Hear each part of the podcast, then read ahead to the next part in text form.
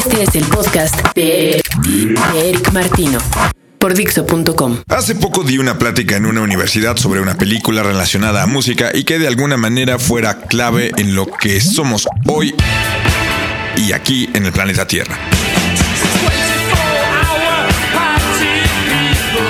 Mi selección fue 24 Hour Party People, cinta que seleccioné primero que nada por mi amor a la música. A través de ella, mi vida, para bien o para mal, ha llegado hasta aquí. Yo estudié diseño gráfico, en esa misma universidad, por cierto, pero algunas de las mejores lecciones de diseño en mi vida no vinieron de esa, la universidad que me educó, sino de la repetida costumbre de observar portadas de discos mientras escuchaba música. Mi primer trabajo, mientras yo me encontraba aún en la universidad, fue en una estación de radio, y desde entonces mi vida profesional ha estado ligada a esos dos mundos, el del diseño y el de la comunicación. A veces la balanza tiende más a un lado que al otro, pero de lo que nunca se separa mi vida es del contacto con la música.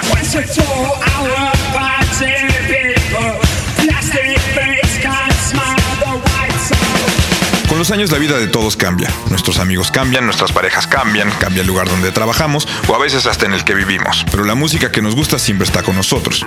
Sí, hay música pasajera, pero siendo honestos con nuestro interior, la música que en verdad te mueve no te deja de gustar nunca. Afortunadamente también, casi diario se puede encontrar nueva música.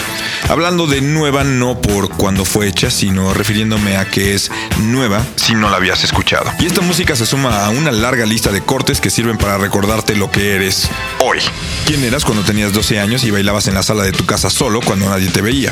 ¿Cómo te sentías en esa fiesta de la secundaria cuando por primera vez te atreviste a besar a una chica?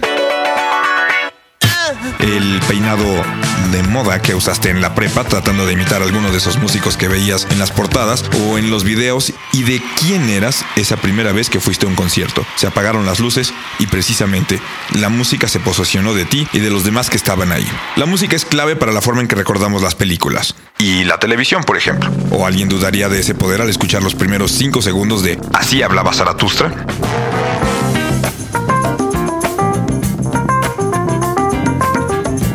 ¿Quién no piensa en solo 5 segundos en 2001 Odisea del Espacio? ¿O qué tal con este? El tema de la carabina de Ambrosio.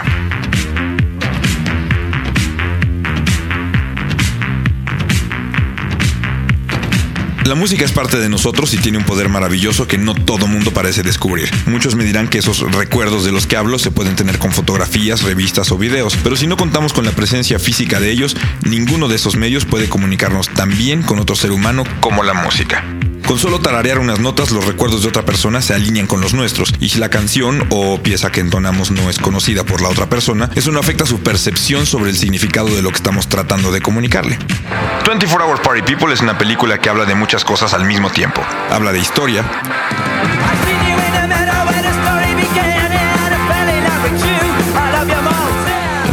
Esa primera vez que los Sex Pistols se presentaron en Manchester, estaban 42 personas en la audiencia. Y sí, ahí estaban los Buzzcocks, los integrantes de Joy Division, Tony Wilson, Mick Hucknall de Simply Red. La historia nos habla de personas y tragedias como la vida de Ian Curtis, la personalidad de Tony Wilson, el dueño de Factory Records, Martin Hannett, el productor de discos, o Sean Ryder de los Happy Mondays. Esta cinta no es un documental. Y sí, algunos hechos están reacomodados en el tiempo para lograr una mejor secuencia en la película. Otros están exagerados de manera romántica, pero no importando cuál pueda ser la historia que te atrape o con la que te puedas identificar, lo único que es perfectamente claro es que la película habla de música. Y además lo hace de la misma forma en que yo he hablado de ella. El drama de una compañía disquera, por ejemplo, una disquera independiente, se puede entender por cualquier persona, pero ahí están las partes de la música que no podemos conocer cuando solo escuchamos música. El primer concierto que organiza Factory Records no cuenta con boletos, y el dueño dice, bueno, para el gran sermón de la montaña nadie tenía boletos, la gente solo asistió porque sabían que era un buen evento. La cinta nos habla de su arte y diseño. Peter Saville llega al final del primer concierto con el cartel que se diseñó para anunciar dicho evento, y su justificación es que no lograban dar el tono correcto de amarillo que él quería. La disquera pierde 10 centavos en cada pieza fabricada del sencillo de 12 pulgadas para Blue Monday. Aquí entra de nuevo mi relación con la música. ¿Cómo no interesarme en esta historia? Cuando al llegar a la tienda de discos uno se encuentra con estos álbums. Steel de Joy Division, por ejemplo, editado en forma de un libro, con pasta dura y separador de hojas. O Blue Monday, ese 12 pulgadas con el que perdían 10 centavos, que es un floppy de computadora pero del tamaño de un vinil.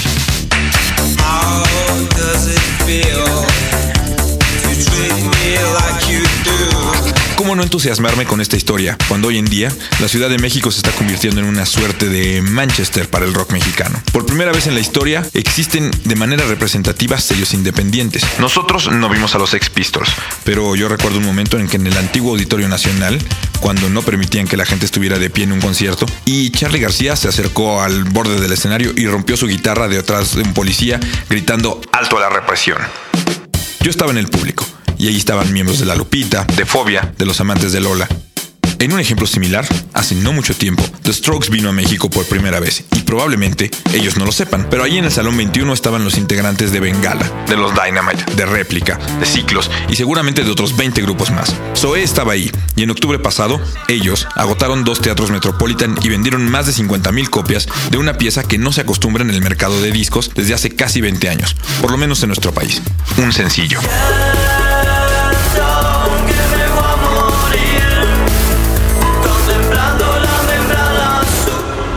También el año pasado Porter vino por primera vez y tocaron en el Hard Rock Live. Les abrió Bengala y los headliners eran Zoe. Y el lugar estaba abarrotado y agotado desde semanas antes para ver a un grupo que nadie conocía físicamente y del que solo se había escuchado una canción, que era Espiral.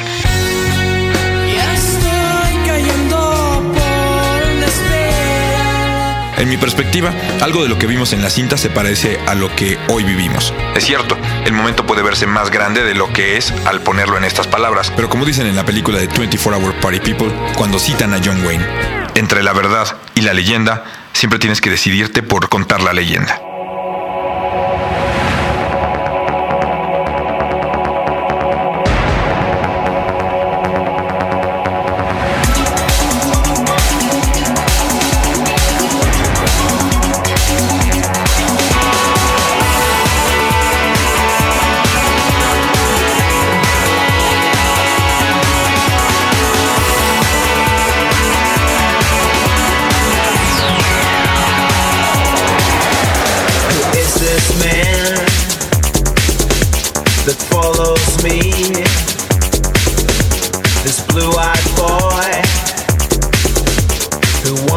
philosophy.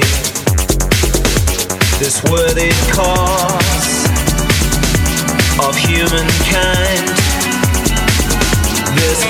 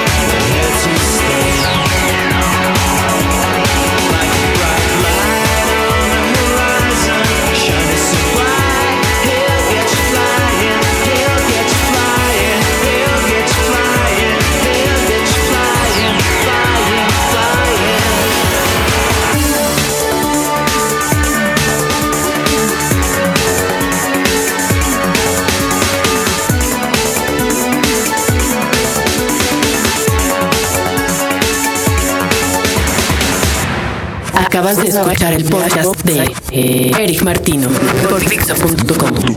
Dixo.com